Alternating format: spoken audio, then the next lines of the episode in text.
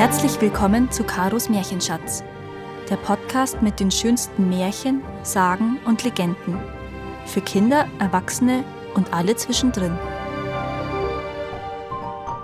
Das Märchen von Duck und Daga und dem fliegenden Troll auf dem Wolkenberg. Duck und Daga waren Bruder und Schwester und lebten ganz allein in einer einsamen Waldhütte. Ihre Eltern waren früh gestorben aber die beiden Geschwister waren sehr tüchtig und hatten gelernt, für sich selbst zu sorgen.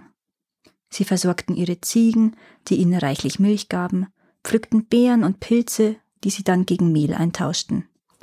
Daga kochte Grütze und backte Brot wie eine erfahrene Hausfrau, und Duck verstand sich aufs Bogenschießen wie sein Vater.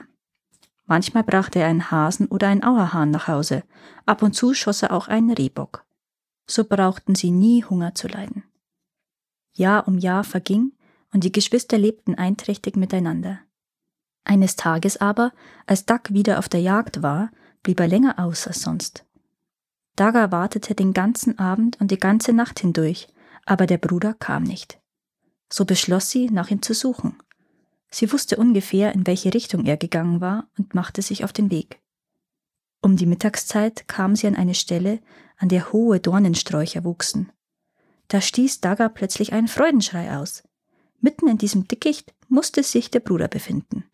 Sie konnte dort nämlich ganz deutlich seine Mütze mit der Feder sehen, die sie selbst daran angebracht hatte. Als sie näher kam, sah sie jedoch, dass die Mütze allein auf den obersten Zweigen der Sträucher hing. Ein Stück weiter lagen Köcher und Bogen. Vom Jäger selbst war jedoch nicht die geringste Spur zu entdecken. Die Sträucher standen so dicht beieinander, dass es Daga unmöglich war, Mütze, Köcher und Bogen mit der Hand zu fassen. Wie hat er nur in dieses Dickicht vordringen können?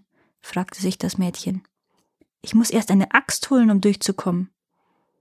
Als Daga die Sachen des geliebten Bruders endlich in ihren Händen hielt, war es bereits Abend geworden. Am nächsten Morgen stand Daga früh auf. Sie packte sich etwas Wegzerrung ein, band die Ziegen los, damit sie sich ihr Futter suchen konnten, nahm den Wanderstock und machte sich wieder auf die Suche nach ihrem Bruder. Es war ein weiter Weg zu den nächsten Nachbarn, und als Daga bei ihnen ankam, waren sie ihr keine große Hilfe. Wenn Duck irgendeinem Troll in die Hände gefallen ist, so kannst du als Mädchen nicht einfach losgehen, um ihn zu suchen oder gar zu befreien, meinten sie. Überlass deinen Bruder seinem Schicksal und arbeite lieber für uns, dann hast du ein Dach über dem Kopf und ein tägliches Brot. Auf der Suche nach deinem Bruder würdest du nur elendig zugrunde gehen. Daga konnte aber ihren Bruder auf keinen Fall im Stich lassen. Sie verabschiedete sich von den Nachbarn und ging weiter. Sie wanderte durch ausgedehnte Wälder und über hohe Berge, und oft war sie so müde, dass ihre Beine einknickten. Aber sie ruhte nur kurz aus und eilte gleich wieder weiter. Manchmal übernachtete sie auf dem Moos unter irgendeinem Baum aber dann fürchtete sie, wilde Tiere könnten kommen und sie zerreißen. Aber das taten sie nicht. Wisst ihr wieso? Daga war nämlich nicht allein, auch wenn sie das meinte. Hätte sie alles ganz genau beobachtet, so würde sie gemerkt haben, dass er jemand folgte, als sie ihre Hütte verließ. Ein winziges Männchen mit vielen, vielen Runzeln im Gesicht. Es war der kleine Hauswichtel. Wenn Daga abends eingeschlafen war, setzte er sich neben sie und kamen dann Wölfe oder andere wilde Tiere, die ihr etwas zuleide tun wollten, sah der Wichtel sie so streng an, dass sie schnell wieder das Weite suchten. Nachdem Daga eines Morgens ein paar Stunden gewandert war, setzte sie sich auf einen bemoosten Felsen, um auszuruhen. Der Wald war taufrisch und in den Wipfeln der Tannen sangen die Buchfinken Jubellieder, so dass Dagas Herz ganz leicht geworden wäre, wenn nicht die Sorge um den Bruder sie so bedrückt hätte. Da hörte sie plötzlich Hundegebell und Hörnerklang, und kurz darauf tauchte ein Prinz in prächtigen Jagdgewändern auf. Als er Daga entdeckte, blieb er stehen und blickte das Mädchen unverwandt an. Dann sagte er zu seinem Gefolge Diese schöne Waldprinzessin soll meine Braut sein. Holt die Sänfte aus meinem Jagdschloss und bringt sie dorthin. Daga aber fiel vor dem Prinzen auf die Knie und bat Lieber Herr, lasst mich ziehen und meinen Bruder suchen, der wahrscheinlich in der Gewalt böser Mächte geraten ist. Eure Braut kann ich nicht werden, denn ich bin keine Waldprinzessin, sondern nur die Tochter eines armen Jägers. Doch der Prinz entgegnete Es soll geschehen, wie ich es gesagt habe. Deinen Bruder werden meine Diener suchen. und so musste Daga sich in der Sänfte aufs Schloss tragen lassen, ob sie wollte oder nicht. Dort wurde sie in ein Gemach geführt und in ein prachtvolles weißes Gewand gekleidet. Danach setzte der Prinz eine goldene Krone auf ihr Haupt und streifte große, breite Reifen über ihre Arme. Das ist mein Willkommensgeschenk, das du behalten sollst, ob du nun meine Braut werden willst oder nicht. Danach führte er Daga in einen prächtigen Saal, wo sich viele vornehme Damen und Herren versammelt hatten. Während des ganzen Abends musste sie an der Seite des Prinzen sitzen, der sie mit großer Aufmerksamkeit und Höflichkeit wie eine richtige Prinzessin behandelte. Als das Mahl beendet war und sie ihr Schlafgemach aufsuchen wollte, hörte sie zufällig das Gespräch einiger Diener, die in einem dunklen Gang standen. Kannst du dir vorstellen, dass sieben von uns in den Wald geschickt wurden, um nach einem Jäger zu suchen, der dort verschwunden sein soll? sagte einer von ihnen. Darauf antwortete ein anderer Ja, ich weiß, aber unsere Kameraden werden sich hüten, nach dem Jäger zu suchen. Sie machen sich ein paar Tage ein sorgloses Leben und kommen dann mit dem Bescheid zurück, sie hätten niemanden gesehen. Wie soll man ihn auch finden? sprach ein Dritter. Wahrscheinlich ist er den Trollen in die Hände gefallen. Davon gibt es heutzutage genug in dieser Gegend. Daga ging traurig in ihre Kammer, holte ihr Bündel und schlich sich aus dem Schloss. Die Nacht war schon lange hereingebrochen, als sie in dem schönen weißen Gewand und mit der goldenen Krone auf dem Kopf durch den dunklen Wald eilte. Dicht hinter ihr stapfte der Wichtel aus der elterlichen Hütte. Er war von den Wichteln des Schlosses freundlich aufgenommen und mit Samtkleidern und Schnabelschuhen bedacht worden. Aber als Daga das Schloss verließ, ging er natürlich mit. Es wurde dunkler und dunkler im Wald. Plötzlich sah Daga zwei große, seltsame Trollköpfe hinter den Baumstämmen. Sie hatten riesige Augen, so rund und rot wie Fliegenpilze, und mächtige Hände, die alles an sich zu ziehen schienen, was sie erreichen konnten. Starr vor Schreck sah Daga, wie die Trolle immer näher kamen. Plötzlich aber blieben sie stehen, als hätten sie hinter dem Mädchen etwas entdeckt, was sie erschreckte. Als der Morgen graute, setzte sich Daga nieder, um etwas auszuruhen.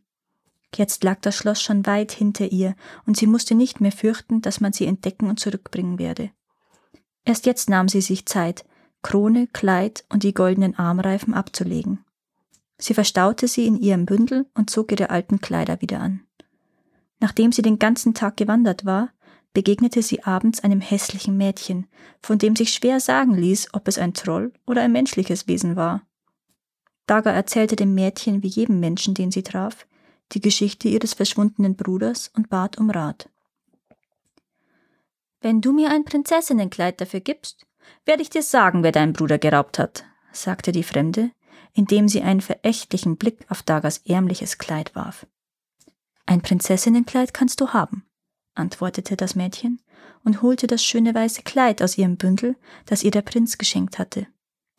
Da staunte das hässliche Mädchen nicht wenig und wünschte, das Angebot nicht gemacht zu haben, aber es war zu spät. Der fliegende Troll vom Wolkenberg hat deinen Bruder mitgenommen, rief das hässliche Mädchen zornig. Und gehst du zu ihm hin, so wird er auch dich dort behalten. Der fliegende Troll vom Wolkenberg, wiederholte Daga nachdenklich und hatte fortan keinen anderen Gedanken, als zu diesem Berg zu kommen. Nach einer siebenwöchigen Wanderung sah sie ihn endlich vor sich. Steil und unheimlich erhob er sich bis hoch in den Himmel. Ganz oben auf dem Gipfel sah man die Türme und Zinnen eines düsteren Schlosses. Drei volle Tage suchte Daga am Fuß des Wolkenberges nach einer Stelle, an der man hinaufklettern konnte, doch vergebens. Der Berg war eine einzige glatte, steile Fläche. Am Abend des dritten Tages begegnete ihr ein hässlicher, verwachsener Zwerg. Guten Abend, Väterchen, grüßte das Mädchen freundlich. Kannst du mir eine Stelle zeigen, an der ich auf den Gipfel des Berges klettern kann? Ja, gern, erwiderte der Zwerg mit einem spöttischen Lächeln. Wenn du mir zwei schwere Goldreifen dafür gibst. Hier hast du sie, sprach Daga, nahm den Schmuck, den ihr der Prinz geschenkt hatte, aus dem Bündel und gab ihn dem Zwerg. Da verstummte das höhnische Lachen des Zwergs schnell, und er musste wohl oder übel das gegebene Versprechen halten. Er zeigte dem Mädchen eine Stelle, von der aus eine Spalte im Zickzack die Bergwand hinaufführte. Über diese Spalte kann man den Gipfel erreichen, wenn man stark, geschmeidig und schwindelfrei ist und genug Ausdauer hat. Aber du wirst wahrscheinlich abstützen und dir das Genick brechen, brummte er und verschwand. Am nächsten Morgen, gleich bei Sonnenaufgang, begann Daga den Berg hinaufzuklettern. Das war mühsam und gefährlich, denn sie konnte sich nur an kleinen Felsvorspringen festhalten. Ab und zu fand sie jedoch ebene Stellen, an denen sie sich ausruhen konnte. Dreimal drei Tage dauerte es, bis sie endlich den Gipfel des Berges erreichte. Der Pfad, der zum Schloss führte, ging durch eine zackige, zersplitterte Felslandschaft, in der einzelne Blöcke jeden Augenblick hinabzustürzen drohten. Da sah sie plötzlich etwas Schreckliches. Aus einem der zerklüfteten Felsen schaute der Kopf ihres Bruders heraus. Auch er entdeckte sie und rief ihr zu. Flieh, liebe Schwester, flieh! Ich bin nicht durch hundert Meilen lange Wälder gewandert und einen steilen Berg emporgeklettert, um kurz vor dem Ziel davonzulaufen, antwortete Daga. Ich bin gekommen, um dich zu befreien. Das ist unmöglich, erwiderte der Bruder. Hier erwartet dich nur eine entsetzliche Gefangenschaft. Seit der Treu mit mir hierher flog, musste ich für ihn Gold aus dem Schweiß der Sklaven hämmern. Da ich das Handwerk nicht kann und auch nicht lernen will, hat der Treu mich in diesen Felsen gezaubert. Mein ganzer Körper ist fest von Stein umschlossen, ich kann nur den Kopf etwas bewegen. Daga weinte bitterlich, als sie dies hörte. Dann aber eilte sie zum Schloss.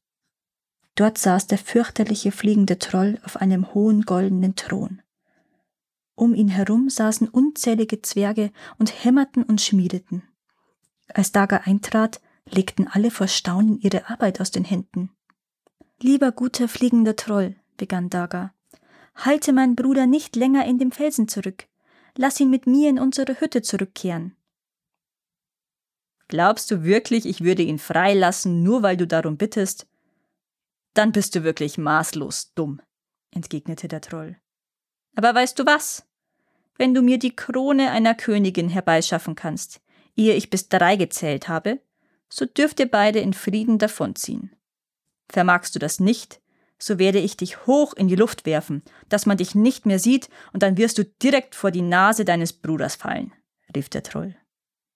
Nach diesen Worten begann er zusammen mit seinen Gehilfen so laut zu lachen, dass ein halber Ochse Platz in seinem weit aufgerissenen Mund gefunden hätte.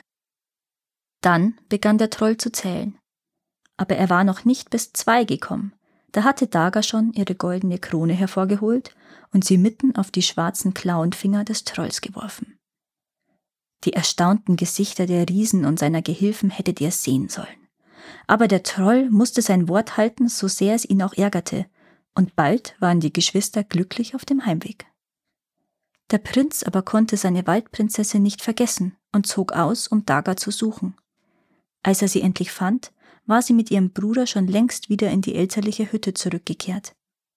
Jetzt konnte Daga die Bitte des Prinzen, ihn zu heiraten, nicht mehr abschlagen. Zusammen mit ihrem Bruder und dem treuen Hauswichtel zog sie in das Schloss des Prinzen, wo sie alle sehr glücklich miteinander lebten.